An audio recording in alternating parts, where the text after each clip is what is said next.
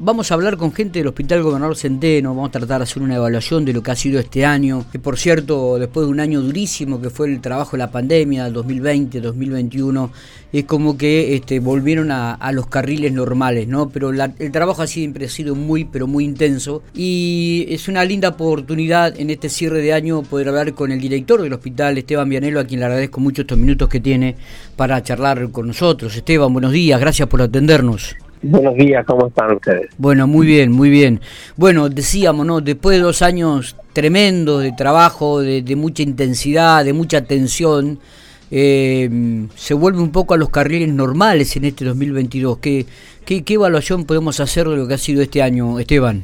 Sí, esto generó un desafío volver a a tener, digamos, una actividad dentro de la normalidad preexistente a pandemia que, bueno, eh, hizo que los equipos, teniendo presente que eh, todavía la pandemia está presente, eh, pero bueno, con otra modalidad de abordaje y por suerte todo lo que es el esquema de vacuna COVID hizo que nosotros tuviéramos hoy una patología COVID prácticamente de tratamiento ambulatorio y eso hace que sea mucho más eh, llevadero todo esto de, de la del COVID que nos golpeó a todos de una forma impresionante y nos estamos dando cuenta cómo nos atravesó, ¿no? Desde el punto de vista psicofísico, digo yo, este, porque hizo que, que nosotros reestructuráramos todo un sistema de, de, atención, ¿no?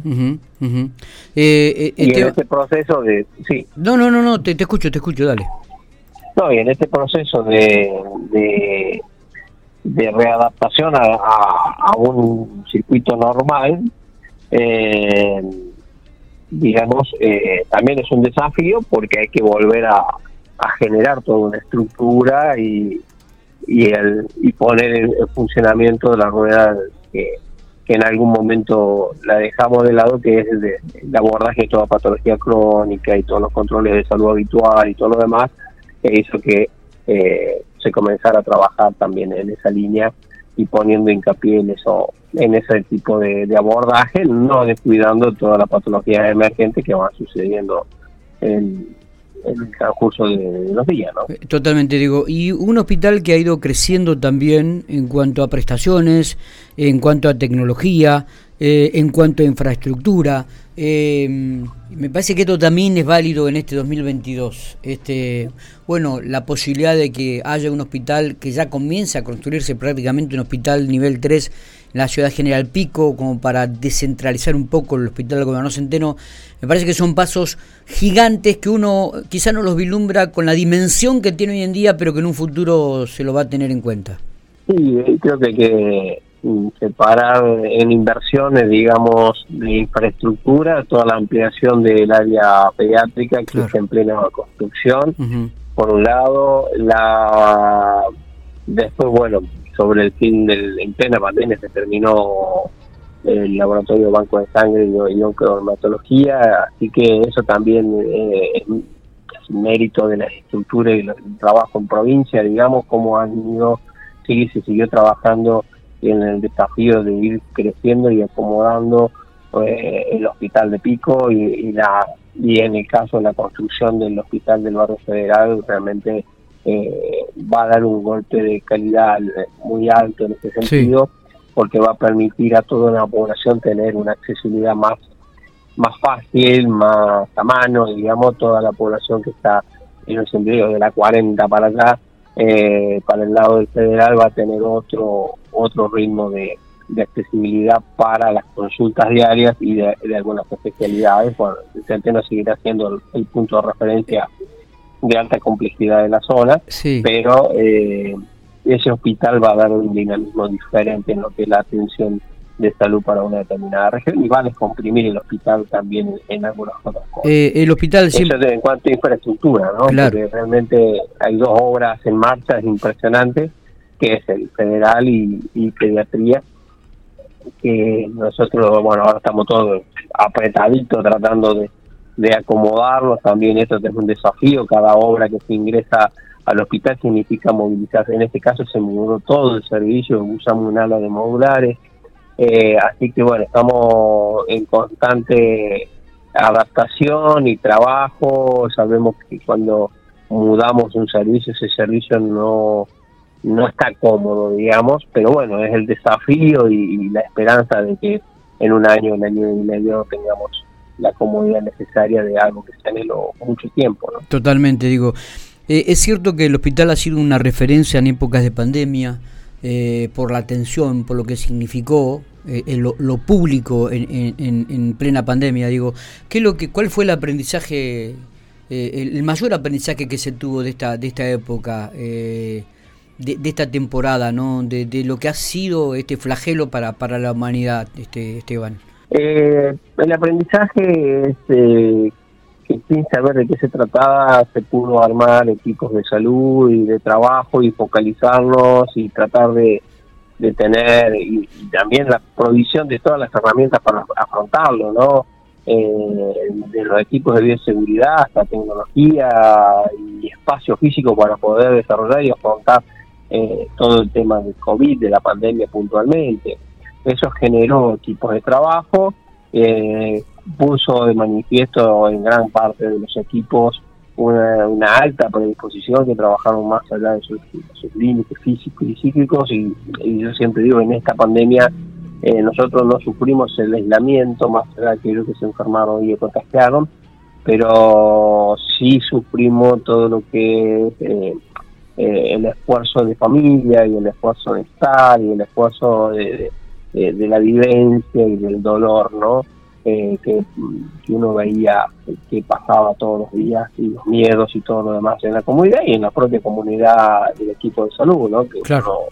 uno trabaja, pero los miedos lo tenemos lo mismo. Sí, sí, sí, eh, no nos paralizamos con el miedo, con el temor, al contrario, nos dio herramientas y fuerzas para poder cuidarnos mejor eh, creo que fue un aprendizaje en ese sentido muy eh, muy alto para eh, todos los equipos de trabajo. Totalmente. ¿Qué es lo que te hubiese gustado concretar en este 2022? ¿Cuál, cuál se pudieron, cumplir los objetivos? ¿Y qué es lo que ansias para el 2023, no?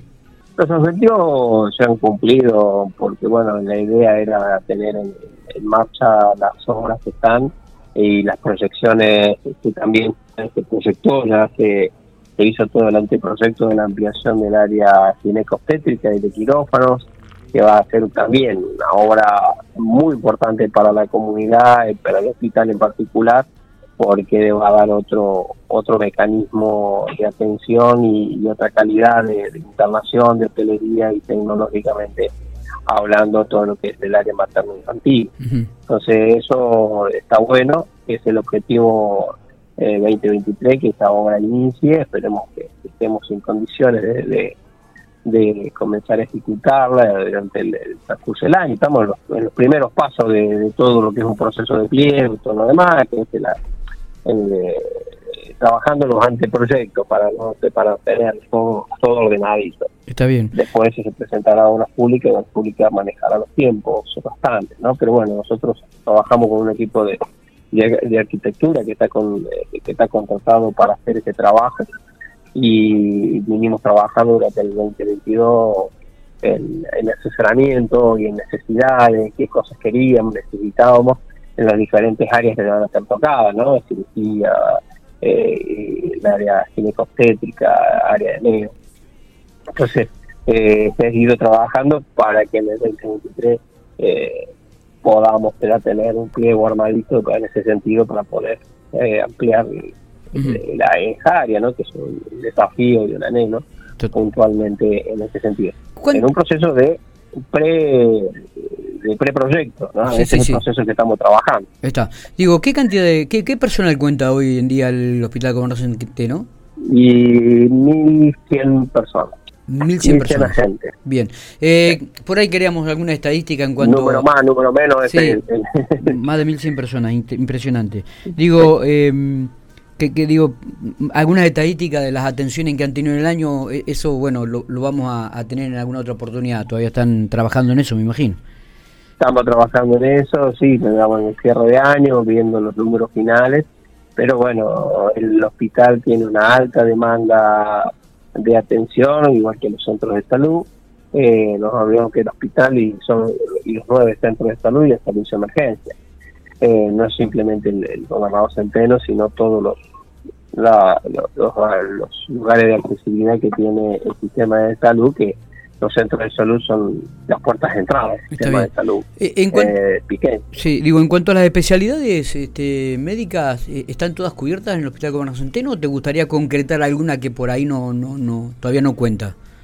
No, no, estamos con una cobertura interesante, por ahí algunas nos faltarán algún otro profesional más como para darle mejor oferta a la comunidad, pero tenemos prácticamente eh, todas las especialidades eh, de complejidad que pueda resolver el centeno con los tecnologías demás, acorde a, a, lo que nosotros tenemos, son muy pocos, eh, digamos, hay una baja tasa de derivación en ese sentido por una cuestión de, que se resuelven muchas las cosas acá y cuando se deriva es porque en realidad no tiene capacidad de resolución eh, ya sea tecnológica o por vía de especialistas que necesiten especialistas de mayor nivel de formación, que eh, dado al volumen de atención que tiene el volumen, a la densidad poblacional de la Pampa en general, eh, un especialista es muy raro de esas que,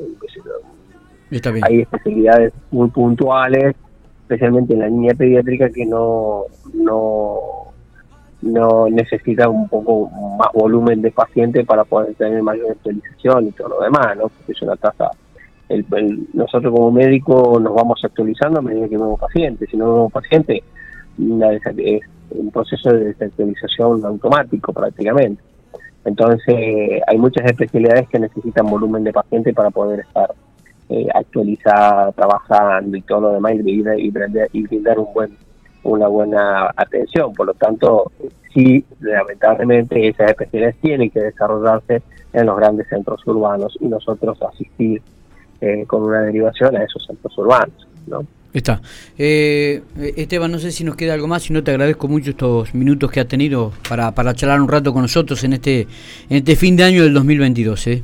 No, simplemente desearle un hermoso fin de año, que disfruten en familia, que, con tranquilidad, cuidando, eh, cuidándose, porque esa es la primera parte de, del primer escalón que uno tiene en un proceso de salud de enfermedad, es el autocuidado, y en esta fiesta habrá que cuidarse, no solo disfrutar las emociones que hemos vivido este fin de semana por el, tema del campeonato del mundo y todo lo demás, sino las fiestas familiares que se vienen y tener presente que seguimos en pandemia y hay alguna, este, hay que reforzar el esquema de vacuna para evitar enfermarnos de COVID y en el caso de enfermarnos de COVID pasar una patología tranquila en tu casa sin, sin demasiadas complicaciones, ¿no? Eh, o sea, ah, eh, utilizar la prevención al máximo en ese sentido porque bueno, eh, los encuentros han sido masivos en todo, en todo el país y, y eso, bueno, y la pandemia sigue existiendo, no, sí, sí.